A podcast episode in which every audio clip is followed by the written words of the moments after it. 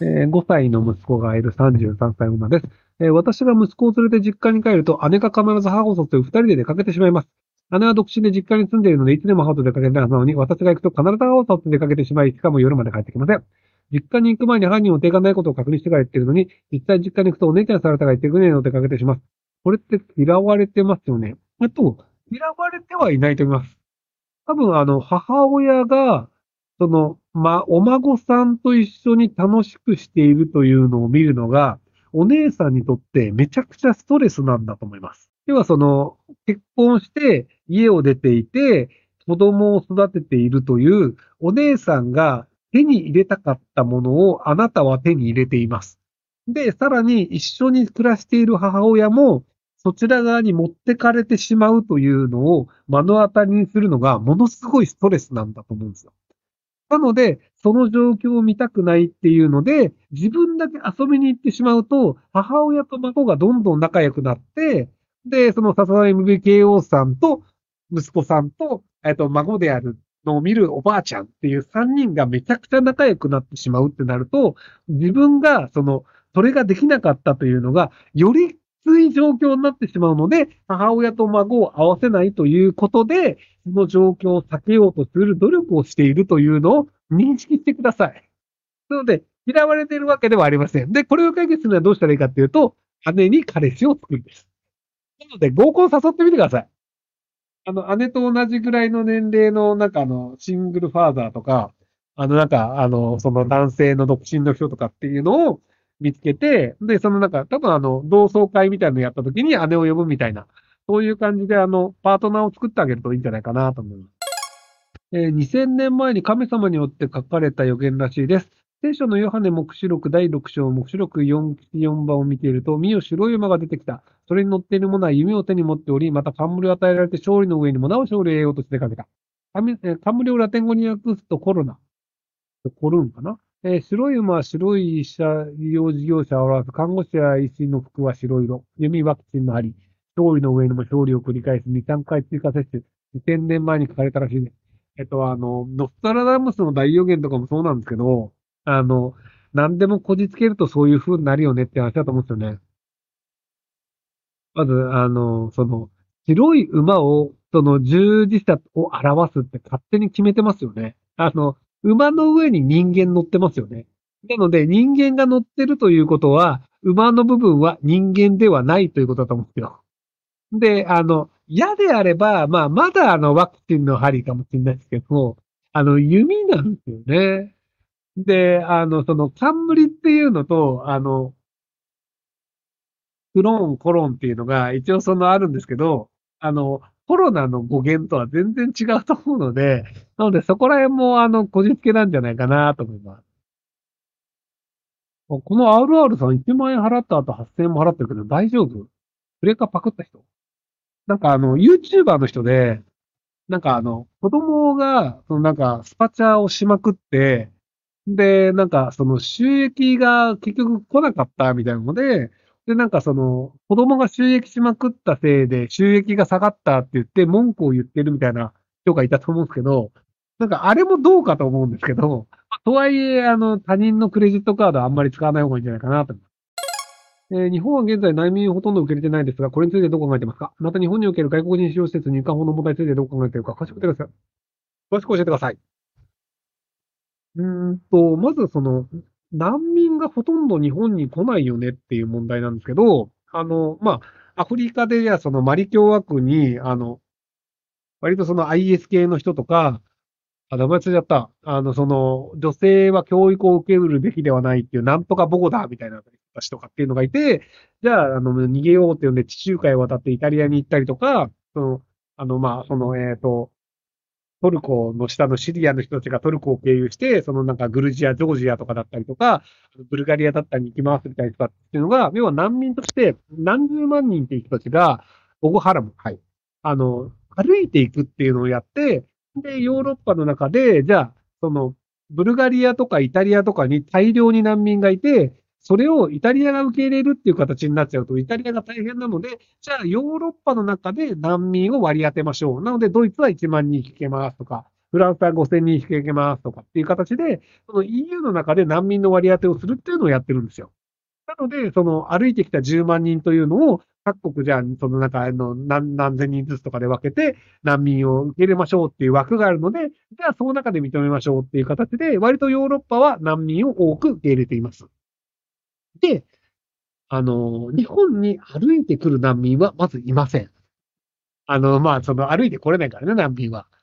で、なので、じゃあ日本に来て難民申請をしてる人っていうのがどういう人かっていうので、えっと、年間に3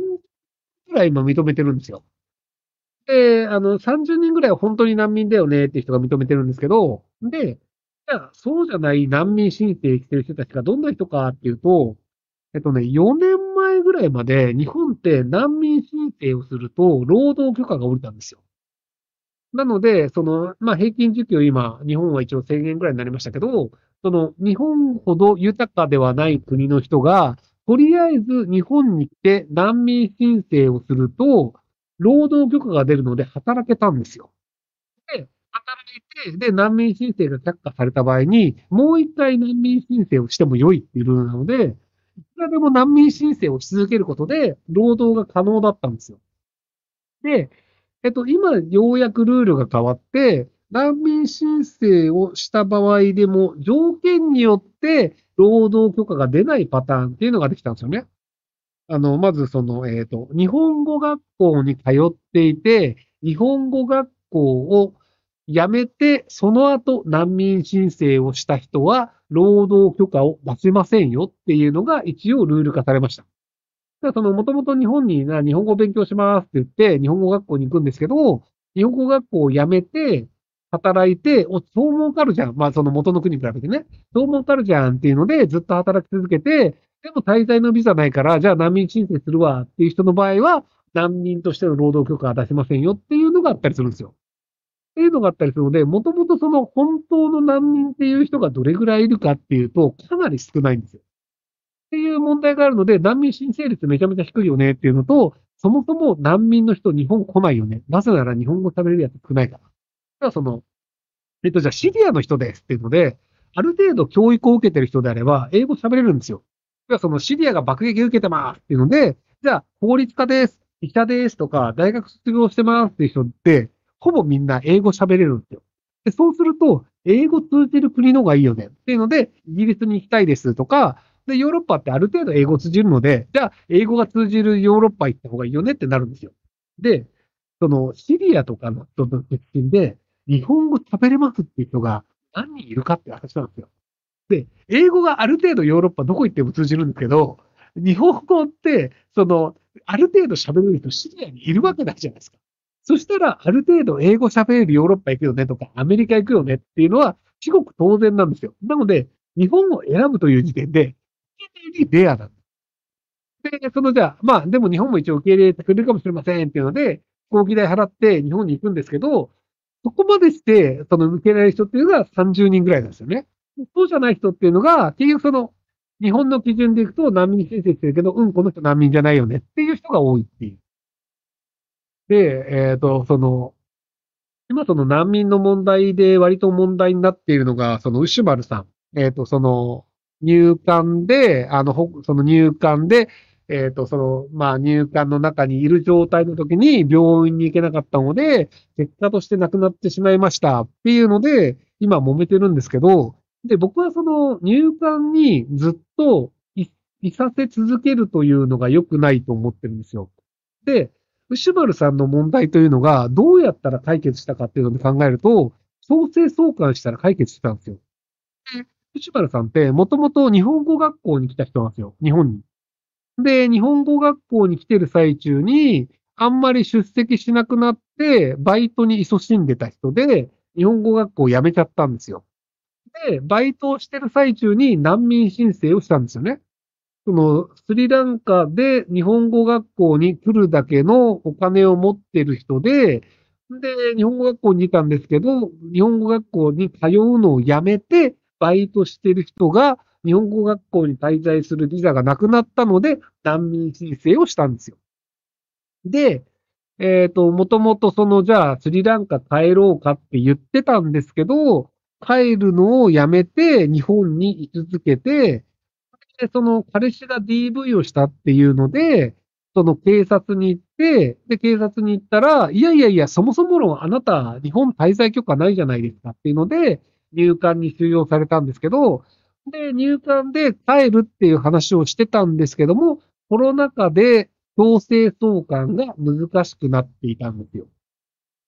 で、一応難民申請も続けていたっていう状態で、結果として不幸なことになってしまいましたっていう話で、僕は最初の段階で強制送還してたら、内丸さん死ななかったよねっていう話なんですよね。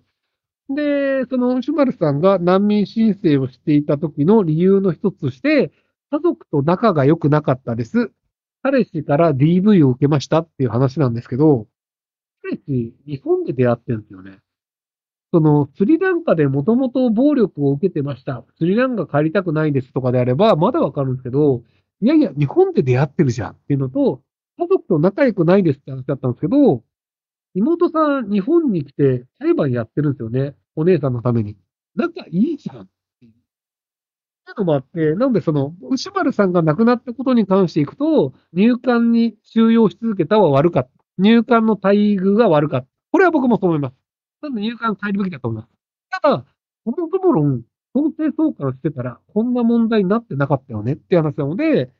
で、入、その難民申請を3回やってアウトだった人はもう強制送還っていうルールに一応今後なるんですよね。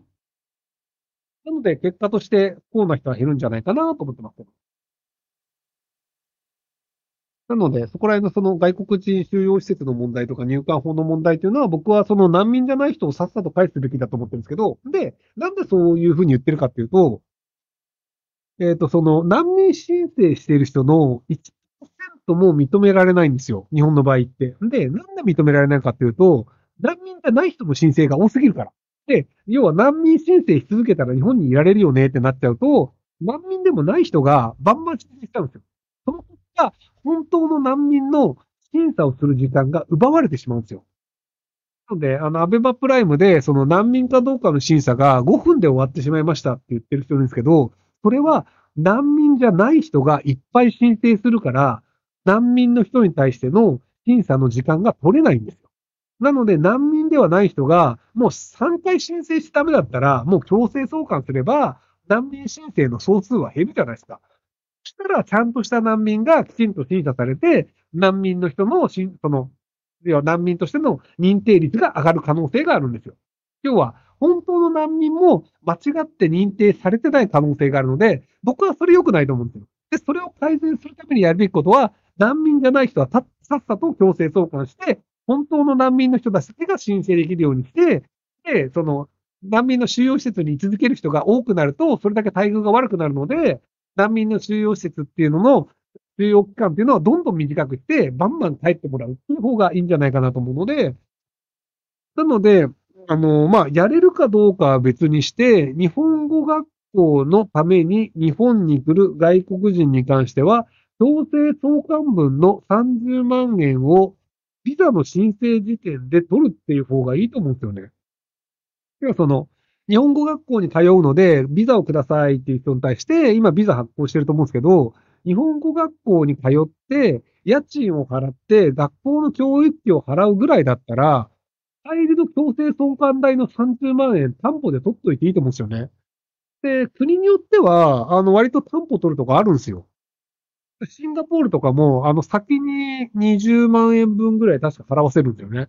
ので、何かあったら強制送還ねっていうので、あの、シンガポールの場合は妊娠すると強制送還とかって結構、あの、それどうなのっていうのあるんですけど、まあ、それはさておき、まあ、国によってはその強制送還代っていうのを先に担保として取るっていうのをやってると思うので、なので日本の場合もその、あの、日本語学校に通いますっていう人であれば、じゃプラス20万円、あの、まあ、担保として取りますよっていうので、で、別にあの、学校通いました。で、学校卒業しました。帰りますっていう時に、その20万円返せばいいじゃないですか。はい、あの、日本語覚えてよかったですね。卒業おめでとうございます。20万円返しますっていうだけで。